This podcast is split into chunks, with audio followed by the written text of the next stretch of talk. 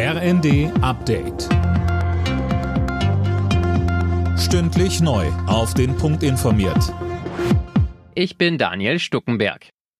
Nachdem die Bundesregierung die deutschen Töchter des russischen Ölkonzerns Rosneft unter Treuhandverwaltung gestellt hat, will die Konzernmutter aus Moskau nun dagegen vorgehen. Imme Kasten.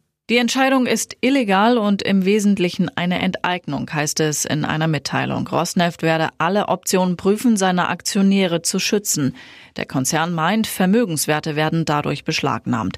Mit der Entscheidung der Bundesregierung übernimmt jetzt die Bundesnetzagentur die Kontrolle an den drei Raffinerien in Brandenburg, Baden-Württemberg und Bayern. Das Ganze soll der Energiesicherheit dienen.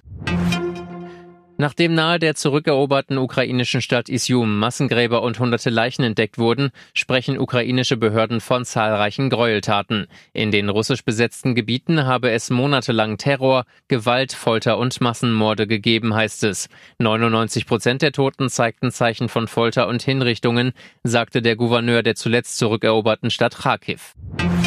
Der Bundesrat hat den Corona-Regeln für die kalte Jahreszeit zugestimmt. Unter anderem muss man damit ab Oktober beim Arzt oder bei langen Zugreisen eine FFP2-Maske tragen. Mehr von Tim Britztrup.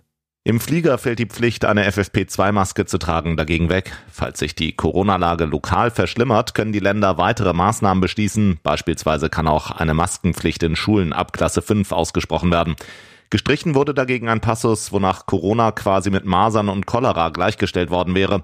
Schüler hätten dann, anders als Erwachsene, nach einer Infektion nur mit einem negativen Test wieder am Unterricht teilnehmen können.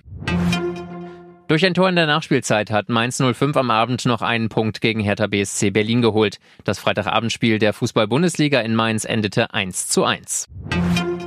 Die deutsche Basketballnationalmannschaft hat am Abend ihr Halbfinalspiel gegen Spanien verloren. Am Ende stand es 91 zu 96 aus Sicht des Teams um NBA-Star Dennis Schröder. Im Spiel um Platz 3 geht es am Sonntag nun gegen Polen, das deutlich mit 54 zu 95 gegen Frankreich verlor. Alle Nachrichten auf rnd.de